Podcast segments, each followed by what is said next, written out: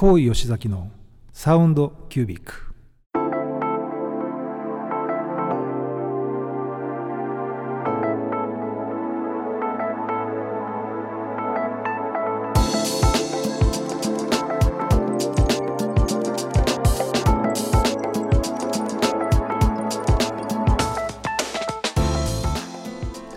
高吉崎のサウンドキュービック。火曜の夜いかがお過ごしでしょうか？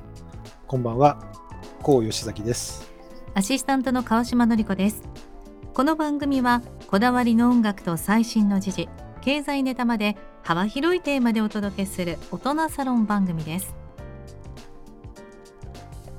始まりました、えーサウンドキュービック、えー毎週火曜夜恒例の番組になりましたけれども。さあ今日はですね、えーリモートでの収録ということでね川島さん、はい。世の中まだまだちょっと不安定な感じですね。ねえでもあのその中でもいろいろ楽しみを見つけてね動いていらっしゃるなと思っておりますが吉崎さん。はい、はい。えーと感染対策にね をしながら、うん。えーとまあできる範囲で、はい。あのいろいろ、えー動いてますが、うん大切ですよね。でもねまあそうねでもなんか最近ふと思ったんですけどええ。まあこういう状況でこう番組を収録してるじゃない？はい。で例えばこれがそのね5年後とか10年後にこの様子をこう聞いた時に、うん。あの時ってどういうね時代だったのかなとかどういう状況だったのかなっていうふうに思うと、うん。なんかちゃんとやっぱりあの言わなきゃいけないこととか、はいね、もしくはやっぱこういう状況なんですみたいなことはやっぱりしっかり伝えなきゃいけないななんて思ったりしますね。しかもほら記録に残してくださってるじゃないですか動画でそうなんです。ね、なので、こういう先チャンネルの方を見てもらうとそのね何年か前今まだ2年ですけど そういう記録が残ってるっていうのはありがたいですね。そうですね。うんまあそういう意味では過去はね、あの振り返ることが一応できるはい仕掛けにはなっているので、まあただこれ本当毎回毎回積み上げていくことが重要なので、えー、としっかりね、はい、続けていきたいと思います。お願いします。さて、えーとですね、ちょうどあの、ソーシャルでも私がちょっと発信したんですけど、ついね、この間の日曜日、あの、あるコンサートに行ってきたんですが、はい、鹿島さん、これ何のコンサートかわかり羨ましますかい。もう私は聞いちゃっていましたけど あの、はい。堤恭平さんのねあのコンサートがあの吉崎さんだけじゃなくて周りの方がみんなあの行くっていうつぶやきをされてたんですよ。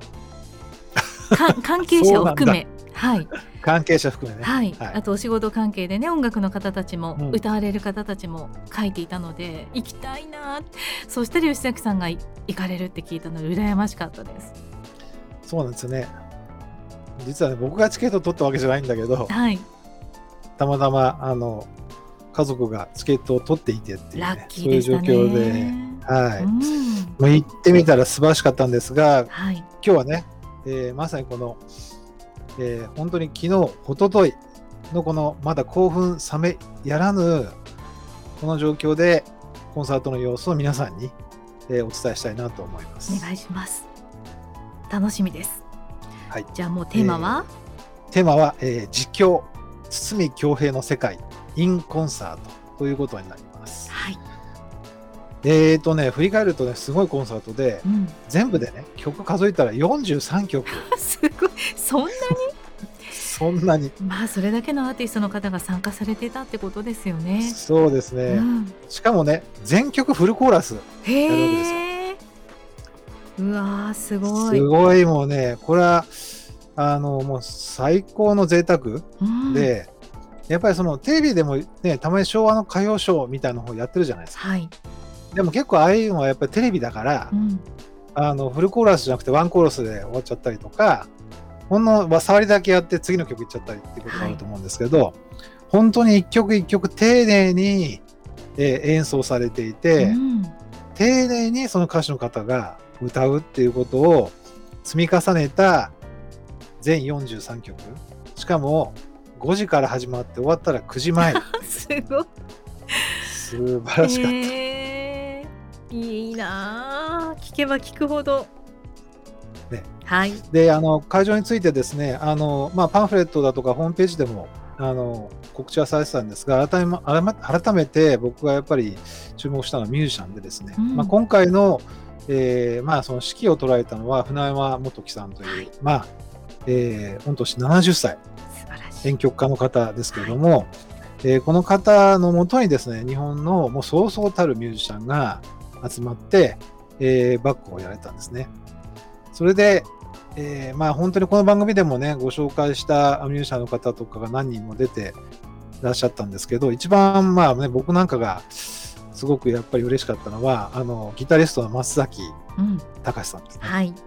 あのえー番組でもご紹介してまさに唐橋由美さんのシングルで はい。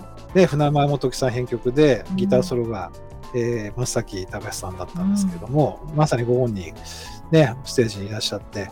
僕あの実物で拝見するのは、え2年前の浜田真理さんのライブの時以来なんですけれども、はい。相変わらずのこの帽子をねかぶったいでたちでもう素晴らしいギター演奏を聴かせていただいたんですがその松崎さんの横にまたもう一人ギタリストがいらっしゃった、はい。土方隆之さんというですね、うん。これまた日本のこのスタジオミュージシャンの草分け的な方でですね、うん。えー大変なあの有名な方なんですが、もう土方さんも、まあ、生で見るのは私も久しぶりで、多分大学の時にやっぱり六本木のピットインとかでライブを見て以来なんですが、もう素晴らしい、この二人のギタープレイには痺れました。まあ、その他ね、あの、ドラムの土方隆之さんとか、パーカッションの斉藤信さん、またベースの高水健一さん、他、もう素晴らしいミュージシャン、もう演奏を堪能したというのが一つ。うん。そして何よりも歌ということなんですが、えー、と会場の雰囲気なんですけれども、うん。えーまあ多分ね平均年齢でいうと多分まあ僕ぐらい50歳前後ぐらいの方が結構多分多くてまあ上は多分70歳とか80歳ぐらいの方から下はですね、はい。あんまりやっぱ若い方いらっしゃらなかったかなということなんですが本当にあの夫婦とか家族でか、ね、来られてる方が多かったです。ということで、えー始まったんですけど、はい。えー前半後半に分かれまして、えー前半がですね、えー最初に伊藤ゆかりさんが歌うですね、ブルーライト横浜。これ石田あゆみさんがね、オリジナルを歌ってたんですけれども、そこから始まりまして、えー夏木マリさんが朝岡幸二をナンバーを歌って、平山美樹さん、朝岡めぐみさん、浅田美代子さんと、もう私が、えー小学生の時のまさにアイドルの方々が、えー歌を歌われて、その後、うん。アマゾンズ野宮真紀さん、えーこれは野宮真紀さんは浅野ゆう子さんのセクシーバーストップというね、名曲を歌われたんですが、ーそして岩崎宏美さんが出てこられて、で、えーその次にですね、この方が出てこられました。えーおかけしたいと思います。太田博美さんの木綿のハンカチーフ。皆さん歌っちゃってるんじゃないですかね、一緒に。もうね、多うん分歌ってる方、たくさんいらっしゃると思うんですけど、い、やーね、本当にあの、本物の太田博美さんの歌ううん。木綿のハンカチーフ。初めてですか？いや、もちろん初めて。あまあ、改めて、あの、素晴らしい楽曲だし、太田博美さん、相変わらずのあのですねあ。、はい。なんかあの、裏声なのか、うんそれがあの、ご本人の声なのかよくわからないっていうぐらいの、まあね、あの、高音の美しい歌声で、はい。大変楽まし楽しませていただきました。はい。さあ、えーと、もうどんどん説明していかないといけないので、うん、そうですよ。でね、はいえーと、太田博さんの次に出てきたのが、うん森口博子さん、博子さんだったんですけど、うんえー森口博子さんはいわゆるモノマネ選手権で、うんね活躍された方で、今回も、えー住京さんが作曲された歌を歌われたんですが、はいこの曲を歌われたんですね。僕はこの曲多分、はい。今回の中で一番しびれました。えーえーそれじゃあ森口博子さんの歌も良かったってことですよね。歌も良かった。おまた演奏も素晴らしかったんですよ。はい。さあ、じゃあ、お届けしますね。えー中原理恵さんの東京ララバイ。はい、えー聞いていただいておりますが、東京ララバイ。はい。ね、改めて本当に聞くと素晴らしいいいね曲だなと思いますが、えーこのね、森口郎さん、えーと、中原理恵さんの曲の後に、この曲の後に、今度、桜田淳子さんのリップスティックね、もうえ懐かしのナンバーなんですけど、歌いまして、何でも歌えるんですね森口さんってね。歌えると思う。ジャズも歌っうんてらっしゃいますよね、確かね。あもうジャズも歌われるし、うーん。本当にマルチな、ね、あの方だと思うんですけども、はい。えー、とその後ね、えーブレッドバターが出て、大友康平さん出てきたのね、おおすごい。で、あれ？と思って、ハウンドドッグって堤恭平関係ないよな、うんみたいな。はい。桑名正宏さんのあ曲ー「セクシャル・バイオレット・ナンバーワン」うとか歌っちゃわーそれもかっこよさそうですねってですね。はい、うん。で、その後にですね、出てきたのが松本伊代さん、あら。そして早見優さん。ちょうどアイドル時代じゃないですか、吉崎さん。まあ、すいません、僕はあの 超短期間なんですけど、松本伊代さんの大ファンでして、それ初めて知りました、はい。本当に？えー超短期間ね、え超短期間。本当にこう目の前をこう過ぎ去っていったみたいな、そんな感じなんですけど、へええーセンチメンタル・ジャーニーを歌った後に、早見優さんが、はい。夏色のナンシー。う歌わってですね、ーはい、まあ、なんか親衛隊の方いらっしゃってね、うん、なんかこうペンライト、ペンライトみたいなこと振ってましたけども、へええーそれでね、客席も大興奮っていう感じになって、うん。その後に若いなんか女性の方が出てきたんですよ、はい。歌い手の。はい、元あやみさんっていう方で、うん、まあ、最近あの売り出し中の方なんですけど、はい。この彼女が歌ったのが薬師丸ひろ子さんの「あなたに会いたくてへえ」これも素晴らしい歌だなと思ってですね、うん。まああの改めてこういうまた世代を超えてねあの若手のこういうシンガーの方が、まあ、この昭和の名曲を歌うっていうのはやっぱりいいなというふうに思いました。う。んね。そしてこの前半の鳥ですねはい。を飾ったのがなんとうん。斎藤由貴さんなんですね。う。わー羨ましい。もう卒業。はい。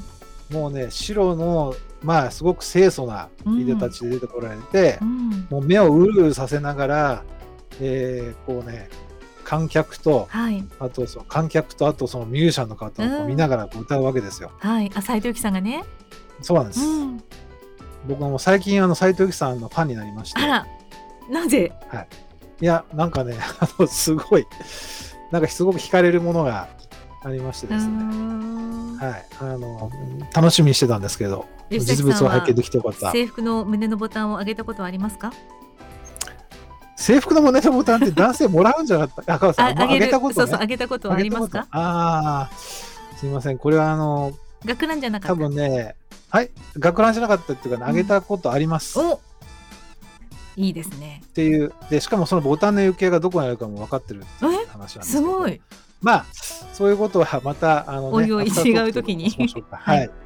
ということで、前半が終わりましてですね、はい。そこから、普通だったらね、これでコンサート終了っていう感じなんですけど、そこから、ねうん、20分の休憩になったんですが、はい。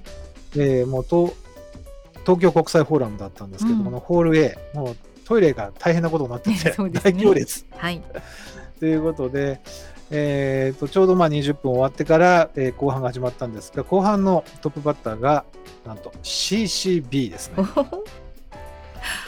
懐かしのナンバーね。懐かしいのはい。うん、あのロマンティックがうん。止まらないっていうのと、ラッキーチャンスをもう一度という、まあ、大ヒット曲を2曲。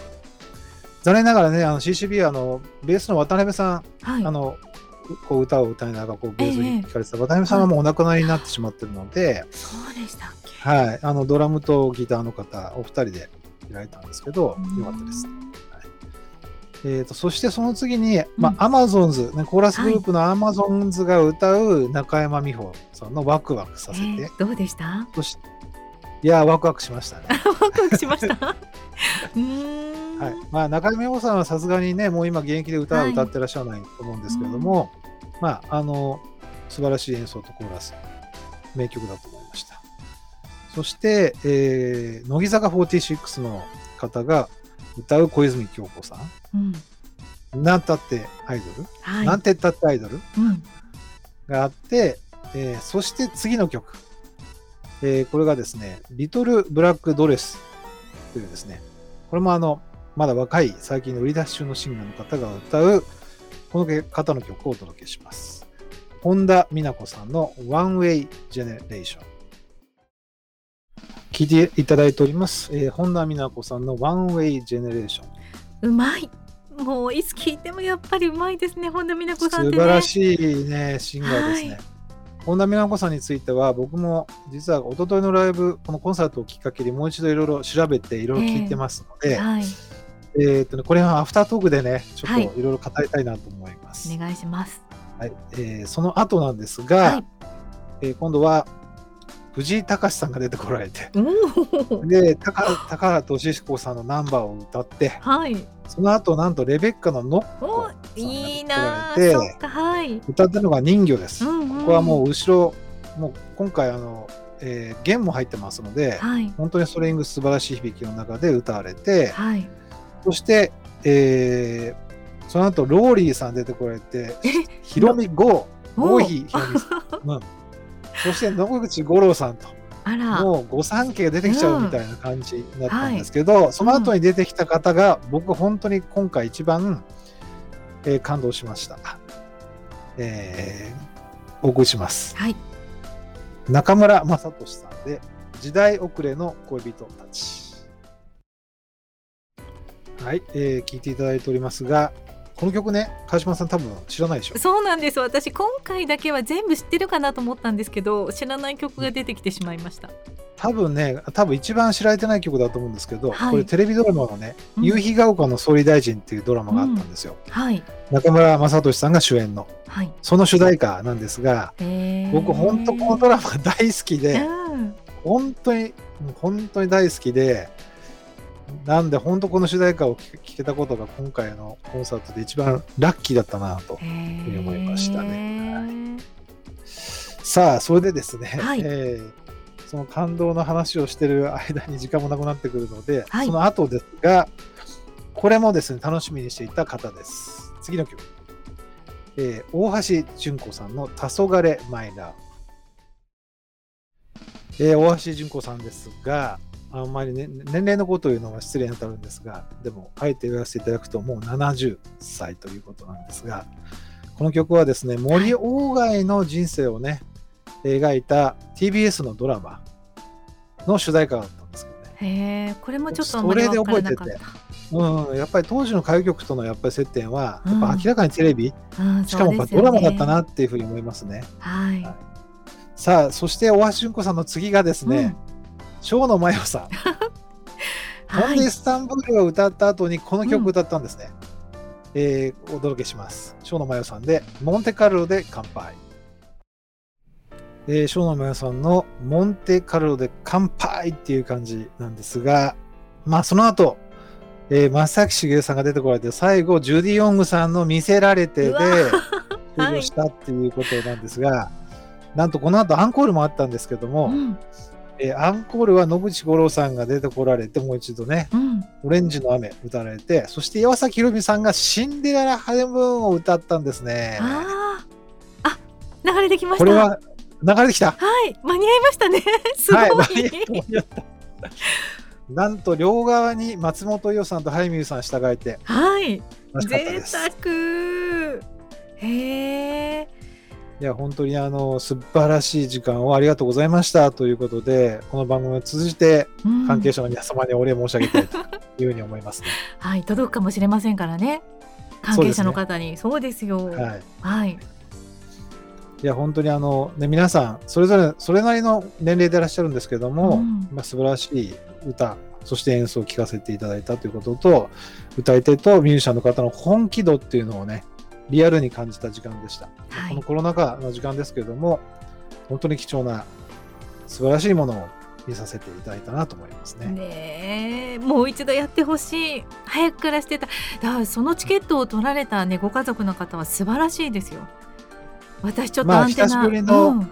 うん、久しぶりのクリーンヒットっていうか、ホームランでしょ。ねはい。えいいなあ。いやでもちょっと話尽きないですねそうですね。うん。ちょっと話の残りは、この後アフタートークで配信の方でご覧いただければと思います。ぜひ Facebook、YouTube の方でもお付き合いいただければと思います。あの、思い残すことまだまだあるのはそっちの方で大丈夫ですか？ここでは話さなくてそうですかでもね、さ最後に、うん。最後にご挨拶で船山元樹さんが、うん。またお会いしましょうって言ってご挨拶をしてあーあーよました。かった。なんかそれねいいですね。うん。うん、あの尾崎清彦さんの「また会う日まで」を最後合唱して終わったんで。はいまたあるんじゃないですかね。わかりました。ちょっとだけ後ろで聞けるかもしれませんが聞きながらお別れしたいと思います。ここまでのお相手は川島のりこと。こう吉崎でした。また来週。来週。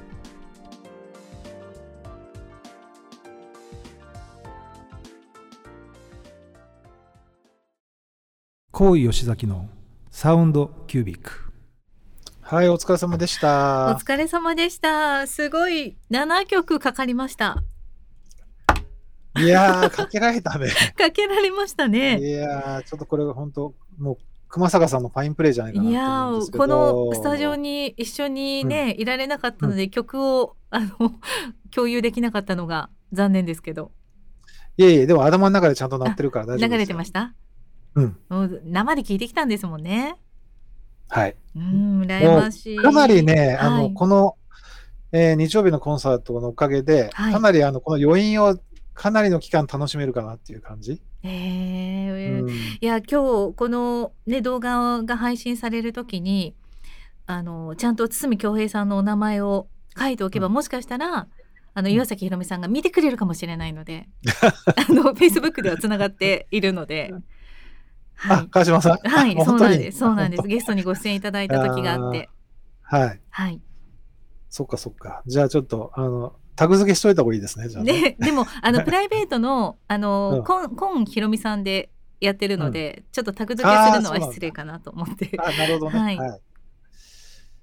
まあでもね、本当、あの、大変素晴らしい時間でですね、うんえーまあ本当終わった後も興奮冷めやらぬということで、あのまあ帰ってきてね、日曜日の夜とか、あと昨日とか、はい。まあかかった曲を改めて、あの、YouTube だとか、Spotify で聴いたりとか、うんまた、本当にね、あの、この43曲全曲、番組にかけたいなと思ったんですけど、うん、残念ながらそういうわけにいかないな。そうですね。で、逆に言えば、このね、堤恭平インコンサートの世界インコンサートっていうテーマだけで、はい。まあ多分3ヶ月ぐらいずっと毎週特集ね。できちゃうな、できちゃうぐらいだからね。そうするとちょっとこうさ、吉崎のサウンドキュービックじゃなくなっちゃうかもしれないので、確かに。でも、ちょっといきなりね、吉崎さんなんか昭和歌謡に戻っちゃったんですか？みたいな話になっちゃうとお好き、な方多いとは思いますけどね。ね。うん。なので、ちょっと本当、凝縮して本当に、あの、僕が今日、印象に残った曲をお届けしたんですが、いただ本当すべての曲が、本当に素晴らしかったっていうね。あの、吉崎さんが聞いた、その中で43曲はすべて知ってましたか？すべて知ってましたね。あ、本当に？うん、それはすごいそうですか。あの、曲のリストがはいホームページにも載ってるんですけど、ええ。うん、全部知ってたね。へえ。うん、だから多分僕らの世代はど真ん中そうでし。ょうね。私多今日、うんうんご紹介いただいた中で4曲目から4、5、6って分からなくて、うん7曲目のあの岩崎宏美さんの「シンデレラ・ハネムーン」も知らなかったんですけどコンサートに行って知ったんですよ。あはい。あ、うん、それであの CD を聴いたりとかして。やっぱりね、あの、多分僕らぐらいのうん年代、まあ、やっぱり50代はい。の半ばぐらい。いの方は、うん多分ど真ん中じゃないかな。へえ。えっ、と、多分ちょっと上になると、うん浅岡めぐみさんとか、浅田美代子さんは、はい僕らのちょっと上の世代のアイドルなんですうよ。んうん。ただ僕も小学校1年生の時に、はい。浅田美代子さんのファンだったので、じゃなんかすごいやっぱりあの松本伊代さんからいろいろなどれだけの人を通り過ぎて まあいろいろこう目の前を通り過ぎてみたいな。あの松本伊代さんは超短期間っておっしゃってましたもんね。超短期間でしたね。へえ、超短期間でした。うん、なんですけど、でもなんうんかそういう意味では浅岡めぐみさんもね、浅田美代子さんも僕らからすると、僕からするとやっぱり意識の中にあるし、テレビで歌ってるのを見てたから、リアルタイムでね。うん、だからやっぱりそういう方も出てね、うん。平山美樹さんとかはさすがにちょっとリアルタイムではギリギリぐらいだったんですけど、はい。もちろん、ね、石田あゆみさんとか浅岡幸吉さんになると、はい。ちょっともうかなり上になっちゃうんですけど、うん。でもね、そっから先のもう、ね、あの、浅田美代子さんね、えっ、と、浅岡めぐみさんとか、はい。当然、そこで郷ひろみさんとか野口五郎さんとかって、うん。まさにその御三家、そこに西城秀樹さん新があって、御三家になるんですよね。あの三人新の方がね。新御三家、はい。うん、のさね、3人は本当にテレビに リアルタイムでうん。見てたし、はい。ね、一方で、なんか、ここで言うとどうだろう。まあ、中原理恵さんとか桑名正宏さんのやっぱりこういうかっこいい曲ってのもリアルタイムで聴いてたし、うんね、で、えー松本優、早見優さんのアイドルとか、薬師丸ひろさん、斎藤由貴さん、全部リアルタイムだよね、考えたら。そうですね。いや、うん私もだって今、名前を挙げられた中で知ってる方が多いですからね。あね、川島さんも当然ね今、あと知らなくても不思議なのが歌謡曲って、なんでしょう？あとそれが堤恭平さんの、あのー世界なのかもしれないんですけど知らなくても乗れる？なんでしょう、うなんか懐かしい、い気持ちになるっていうのが不思議ですよね。ね、なんかまあメロディーがやっぱり、なんかこう、じょうんまあ、あの、叙情的というか、はい。やっぱりまあ日本人のなんかこう、心に響くいや思いますね。なんじゃないですかね。うん。はい。なんでね、まあ、その後のね、あの、中山美穂さんとか小泉京子さんの歌もそうだし、うんでね、あの、本田美奈子さんのワンウェイジェネレーションは、はい。僕な、なんでこの曲知ってんのかなと思ってたら、あれ、ニュース番組のテーマになってたんだね。あ本当ですか？本当に。へえ。そうなんですよ。なんだろう。うん。どうしても僕は、あの、本田美奈子さんっていうと、やっぱり、あの、マリリンの、うん。1986年のマリリンはい。の印象が強くて、うんなんかこうへそ出しルックで、うわーみたいな感じの印象が強かったんですけど、このワンウェイジェネレーションはなんかすごいいい曲、そうですよね。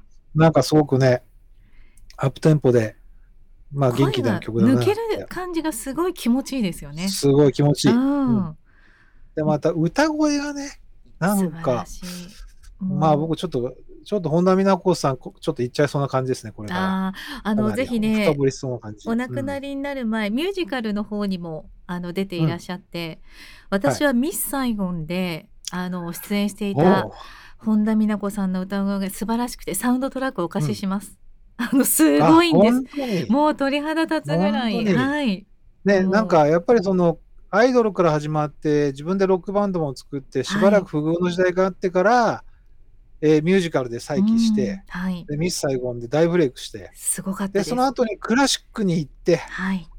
でご病気うが、んね分かってっていう、ねまあ、そういう流れだっていうことがねうんなんかね埼玉埼玉県の朝霞のねご出身でご実家もそちらにあってなんかあのネットの情報によると朝霞から、まあ要は仕事場には通ってたらしいんですよ。うん。朝霞みたいなその自然があるようなところが大好き。あでやっぱりその自然の破壊に対してのすごく警告を出されたりとか、ーすごいそういう地元での活動もされてらっしゃったあー素と敵いうことなんですよね。でね、本田美奈子記念館っていうのができたらしいんですわ。うんね、そうですね。あ赤島さんも知ってるんだね曲をねご紹介する時とか命日にリクエストもやっぱりいら、あのいただくので、うんはい。僕ちょっと今度記念館行ってみようかなとお思ってますおすごい。それはすごい。やっぱりほらこういうのはきっかけなのでね。そうですねきっかけでなんか興味持ったらそこへぐっと入っていくっていうのは、大事ですねや。っぱりね大事なので、うん。思いますね。やっぱりあの伊達に子供の頃サインもらいに行ってないですね。まあだってそういうことはね、あ 吉崎さんまり細かいことはなかあまり細かいことは言えないですん。はい。が、はい。うん。まあ、きっちりね、やっぱりその人のルーツをたどるね、うんどういう背景で、どういう、まあ、その環境で、まあ、育って、どういうことをや、どういう思いでみたいなところまで分かると、はい。そのね、ミュージシャンとか歌手の方のなんか、よりこう、深く理解して楽しめるんじゃないかなと思うんですけど、ねいや今日ねあの堤恭平さんのことをされるっておっしゃっていたので私あの個人的にこの岩崎宏美さんのうん、あの堤恭平さんの曲をトリビュートした CD を買っていたんですよ、これ2019年のアルバムなんですけど。これもすごくよくってあの中原えー、リエさんのねそうそうとかもそう入ってるんですよ、うんノッコさんとかね、うんなので今度ぜひ、ね。うん、これもお貸ししたいと思います。聞いてもらいたい、すごく。うん。あの、本当になんか素晴らしい曲が、まあ、昭和から平成にかけてね、うん。あの素晴らしい曲を残していただいたんだなっていうふうに思うし、はい。やっぱりそれに共感して、ね、ご自分の曲じゃないけど歌いますって言って、うん。これだけのこう方がこう、ご本人の曲じゃないけど歌う方がね、はあのステージに上がられるって、やっぱりすごいことだと思うんですよね。本当ですね。うんうんあとはね、やっぱり、りミュージシャン、はい。もう素晴らしかった。演奏が本当に素晴らしかった。ええもうだってそこですもんね、吉崎さん、やっぱりいつもね、アレンジメ、まあねアレンジの、あの、船山先生もそうですけど。うん、いや、あのね、アレンジも、はい。あのほぼ原曲に近いへえ、今回はじ形のアレンジなので、うんまあ、なんかどうしても最近だとこう、あのね、最近の感じにこうアレンジ変えて演奏されたりするんですけど、うんやっぱ極めて原曲につ忠実に演奏をされていて、あでもその方が懐かしい思いがね、そうですよね。もうイントロがかかった瞬間に、うんああ、あれだ、みたいな。でね、あの、こう会場で、はい。そうそう、あの、最初はね、だから、なんていうのかな、イメージしたのは昭和の歌謡ショーじゃないけど、ひな壇があって、そこに皆さんこう座ってて、うん。で、演奏が流れるとそこでこう出てきて歌うみたいな。はい。そういう、そう、うん。まあなんかそういう歌謡ショーみたいな感じなのかもしれないなと思ったんだけど、ええ全然そんなことなくて、はい。もうなんかもうステージにはバーンとミュージシャン、うん。もうホーンセクション、ストリングス、ね、もうギター、キーボード、ベース、ドラム、パーカッションと並んでて、はい。で、そこに要はこう、なんていうかな、真ん中にこう階段があって、で、上からこう出てくるわけですよ。うん。で、まあ、あと下のところにモニターがバーッと置いてあって、まあ、右行ったり左行ったりするわけですけど、ミュージシャンがね。うん。で、曲が終わると、その画面、そのステージの真正面の画面のところに、こう、曲のタイトルと、最初タイトル出る。あその後に作曲、編曲って出て、で、そこで次に誰が歌うかって名前が出てくるわけですよ。へえ、あ、じゃあもう司会はなしで。司会全くなし。おお。それはまた、うん。そう、なんかね、あの司会の人がいて、うんうんなんか、あ、この曲どうでした、ああでした？ってエピソードを聞いたりするうん。たりとか、はい多少そこでこう、ね、トークがあったりとかっていうのもあるんだけど、うんこれ本当に音楽を聴かせて、いやでもこのねあげ43曲だから、そうしないと多分司会とあのトーククロストークしてしまうと見えないですもんね終わりが。そう、見えない、そう、終わらない。そうですね。それはもうでもそれだけ音を、ね、音曲をね、はい。かけたいっていうか、あのうん演奏したい、届けたいっていうのはすごく伝わってきたし、みんなもう画面、曲があると次にこう画面が出てきて、テロップが出てくるうん誰だみと、たいな。あうん誰なんだろうってことと、うん誰が歌うんだろうってことと、はい。出るとみんな、そこに会場が、うおーってこう、どういくわけや。一曲う一曲の。だわからまあ、それはもうたまらなかったですね。ーこれ週末2日間あったんでしたっけ？あ4月の17、18、土日うん2日間あって、はい。えーと土曜日と日曜日で若干あのそのキャスティングが違うんですよ。あのえ土曜日は稲垣潤一さんが出られあーそれはそて、れでまた素敵な。ドラマチックレイン歌われたはい。でで、18日は岩崎宏美さん。あ僕だからそっか18日なのあでもひでろ、みさんでよかった。よかった。岩崎宏美さんを見れて、はいうんあの、もうね、しかも2曲、ロマンスとシンデレラ・ハネムーンというはいもう代表曲を聴くことができたし、うんまあ、あとはやっぱり、どうだろうな、やっぱ僕はあの、さっきの中村雅俊さんがね、はい。あの、歌ったその夕日が丘総理大臣のうんテーマ曲歌ったんですけど、なんと彼もう一曲歌ったんですよ。うんで、MC の時に、はい。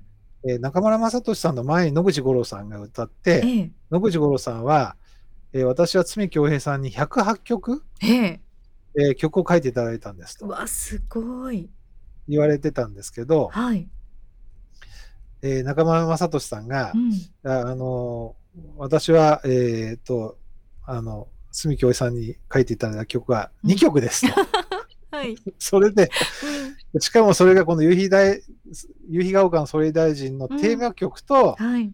次に歌うエンディングテーマです。うん。それだけだ。それだけなんですね。それでそのエンディングテーマも歌ったわけですよ。ああ、じゃあもう本当に好きなドラマのね、頭と最い後で。やー、僕はもうね、本当にあのドラマ、まあね、どういうドラマだったかよく覚えてないけど、うん。だけど、まあ、とりあえず大好きで、そのドラマがね、へえ。なんか小学校6年の時だったのかな、中学1年かな、はい。もうでも本当に、もう毎週、本当楽しみにしてたままでしたね。いいですね。で、やっぱあと、うん、印象に残ったのは、やっぱりそのジュディ・オングさんが、うん。もう最後、後半の最後に出てこられて、はい。あの見せられてね、あれを当時のあの衣装、こう広げて、ここう、クジャクのようにこう広げて、こうやってやるやつで、こうはい。やって、あれをやられてですね、うんこれも会場大盛り上がりっていう感じ。子供たちなんか布にこうなんか紐ねやってましたよね。そうそうそうそう。そうそう。うん。真似をね、よくやってました。はい。はい。まあ、でも本当に素晴らしかったな。でも、あと、ノッコさんの人形も素晴らしかったですね。あ、そうでしょうね。うんあれももうなんかオーケストラ、もうね、オーケストラっていうか、やっぱりストリングスをバックに歌う彼女の歌は本当素晴らしかったですし、はい。まあ、あとはやっぱり前半の最初の夏木マリさんの歌う浅岡由紀さんの曲なんかももう歌唱力で言ったらもう本当に震え上がるような歌声でしたね。ねいやー、ちょっとすいませんね、今日はね、いや僕がもう皆さん行けなかったこの。あのいや羨ましさと、でもそれ行けなかったけどそのままじゃなくてね教えてもらってシェアしてもらったことで、なんか次会った時には行きたいなって気持ちになりました。うんね、多分そう思われる方多いんじゃないかなと思うし、はいあのメディアでも翌日のスポーツ新聞だとか、はい。まあ、ネットメディアではこのコンサートについてすごい取り上げられていて、へえ。ツイッターでも堤恭平ってはい。でタグでね、検索すると、うんコンサートの様子がぶわーっと出てきますよ。へえ、そうでしたか。なんでね、あのぜひね、あのご興味ある方はね、やっぱりそうやってちょっとどんなコンサートだったのかっていうことを改めてね、この僕らのこの番組を見ていただくのと同時に、はい。えーソーシャルで検索するとか、ね、またあの、まあ、YouTube、Spotify、Apple Music なんかでも、うん。あの、プレイリストがもう上がってますので、はい。そのコンサートのプレイリストを作られてる方がいて、うん。上がってますので、ぜひそれでね、楽しんでいただければなと思います。そうですね。やっぱりあのー楽器店などでも堤恭平さんの曲を、うんあの入れた収録されてる曲とかも出したりしてますね。やっぱり山野楽器さんだったりとか。やっぱそうでしょう。ん、このタイミングできっとね。うん。あーまあそれぐらいを曲がね素敵な曲が素晴らしい曲がたくさんあるんですもんね。はい。うん。でね、あの、もう、あの、アフタートークもしゅあの終わりですけども、はい。あの、実はですね、堤恭平さんはですね、ええ私は、あの、大学の、うん。えーサークルの、えー大先輩にあたる方、へえ。僕があのいた音楽サークルのええ。を作られた方は、はい。堤恭平さんなんです。すごいじゃないですか。はい。そんなご縁が。そうなんです。へえ。実はそういう、まあ、あの、僕の大学は、あのね、えっ、と、桑田圭介さんが作られたサークルと、はい。堤恭平さんが作られた我々のサークルはい。というのが、まあ、ある面、まあ、有名サークルだったんですけど、まあ、そこにいましたので、はい。ね、直接は存じ上げませんが、なんとなく親近感があって、うん。まあ、そんなことも含めての、まあ、ね、えー日曜日のそのコンサートの時間でしたいい時間でしたね。と。はい。あちなみに今ね、SNS で調べたら、あのこのコンサートの模様はワウワウで やるみたいですよ。そうなんです。ねえーワウワウで、はい我々は別にワウワウの宣伝をしてるわけじゃうなんいんですが、私も入ってないから見れないんですけど、はい、羨ましいな。ねんかうん、これをね、あの、機にワウワウに加入される方もいらっしゃるんじゃないですか、ね。そうでしょうね。まあ大体そういうふうにワウワウの戦略としてはアーティストの方をね出されますけど、う。うんんまあね、コンサート行けなかった方は損はないと思いますよ。うん、これは、うん。まあ、これ、あの、チケット代1万5000円でしたけど、そりゃそうですよね。だってでもね29組がね出演されてるわけだから。あの、ツイッターのコメントなんかを僕見てても、はいこれで1万5000円は安すぎるう。うんうん、皆さん気持ちでしょうね多分。いやー、うんやっぱりね、これだけのクオリティのものを見せられちゃったら、もう、はい正直もうお金いの問題じゃないっていうか、はい。うん、まあ、そういう感じでしょうね。はい。ぜひじゃあ気になる方はそちらもチェックしてみてください。はい。はい。あっという間にもう時間がやっぱり過ぎますね。いつも以上にね。もうすぐ20分ぐらいになりますから。今日はもうなんかね、はい。いやー、今日はちょっと話、もう喋りまくっちゃいましたけど、はい。熱い思いをね、ありがとうはい、ございました。熱い思いをね、なんか川島さんを相手にいやいやいや、私も聞きたいです。あのちゃんと。はい。はい。ね。ありがとうございました。まあ、ということで、えーっとですね、今日は、あの、住京平の世界インコンサートの特集ということでお届けしました。はい。またですね、えー番組は続きます。来週も まだ普通に8時からですね。そうですね、また、えー来週は、えー30分でやるのを来週でそうです。ラストですね。ラストになりますので、はい。はい。あの間違えて10時に待ってた方もいたらしくて、いらっしゃったみたいで。まだ見でまだですよって話をしたんですけどね。ね。はいはい。あと1回やります。来週まではね、はい、はい。ですので、ぜひ、えー来週も聞いてください。はい。ありがとうございました。はい、ではどうもありがとうございました。川島さんお疲れ様おでした。疲れ様です。